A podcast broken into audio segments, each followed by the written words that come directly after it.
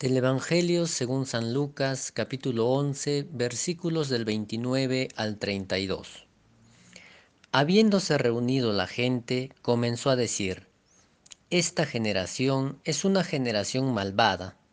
Pide un signo, pero no se le dará otro signo que el signo de Jonás. Porque así como Jonás fue signo para los ninivitas, así lo será el Hijo del Hombre para esta generación. La reina del mediodía se levantará en el juicio con los hombres de esta generación y los condenará, porque ella vino de los confines de la tierra a oír la sabiduría de Salomón, y aquí hay algo más que Salomón. Los ninivitas se levantarán en el juicio con esta generación y la condenarán, porque ellos se convirtieron por la predicación de Jonás, y aquí hay algo más que Jonás. El Evangelio de hoy nos habla del signo de Jonás. La gente le pide a Jesús señales, como hoy en día nosotros seguimos pidiendo señales y respuestas sobre la pandemia, sobre la crisis política, sobre todo lo que sucede y que de alguna manera no nos gusta, y andamos también diciendo que es un castigo de Dios.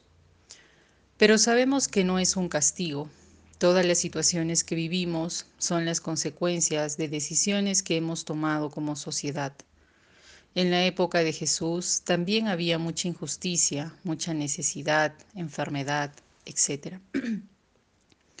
Jesús dice, solo le será dada la señal de Jonás, pero aquí hay uno más que Jonás. La gente de Nínive, de Nínive se convirtió por los mensajes de Jonás, que eran llamados a la conversión y así se pasó Jonás cuarenta días pidiendo que se arrepientan, si no Dios iba a destruir la ciudad. La verdad es que ellos mismos estaban destruyendo ya, pero aún así decidieron convertirse. Jesús es uno con el Padre, es Dios mismo diciéndonos que nos ama. Vino a mostrarnos la verdad y a darnos vida en abundancia. El llamado en este tiempo de cuaresma es nuevamente no hacer cosas externas. Necesitamos una conversión del corazón para transformar nuestra sociedad y todo lo que vemos que pasa en el mundo. Dejar de preguntar por qué pasan las cosas y dejar de decir que Dios nos quiere castigar. Asumamos también responsabilidad en cada cosa que hacemos y que no hacemos también por nuestra comodidad. Jesús inicia el Evangelio de hoy señalando que la generación de su tiempo es una generación malvada, es decir, dura de corazón. Nos preguntábamos qué podríamos decir nosotros sobre nuestra propia generación. ¿Somos una generación solidaria? ¿Somos una generación con mucha ética? ¿Somos una generación que ama la paz y la justicia? Ciertamente no lo somos. Quizás tendrán que pasar dos o tres generaciones para que nuestro país logre estos niveles de desarrollo. Si empezamos a trabajar hoy, posiblemente nuestros hijos o nietos verán una sociedad mejor.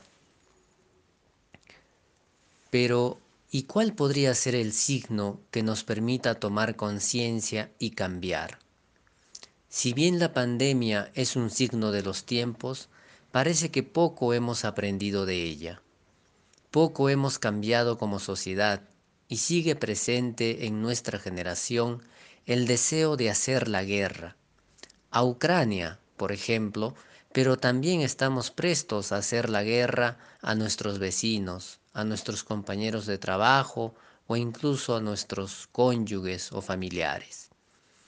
Ver a los demás como mi competencia o mi adversario es la forma de hacer la guerra hoy en día.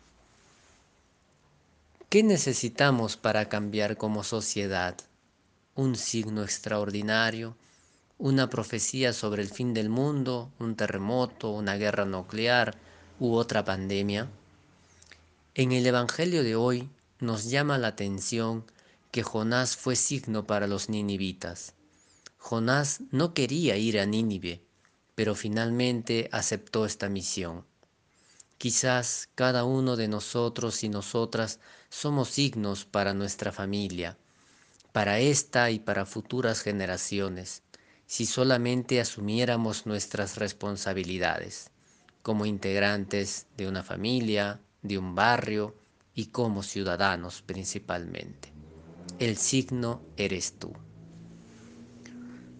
Que este tiempo podamos profundizar más lo que significa Jesús en nuestras vidas y podamos poner en práctica todo lo que el Espíritu nos va diciendo. Podemos hacer cambios ahora o esperar estar en una situación sin salida como Jonás para hacerlo. Pero hoy tenemos la decisión de decir sí a Jesús nuevamente.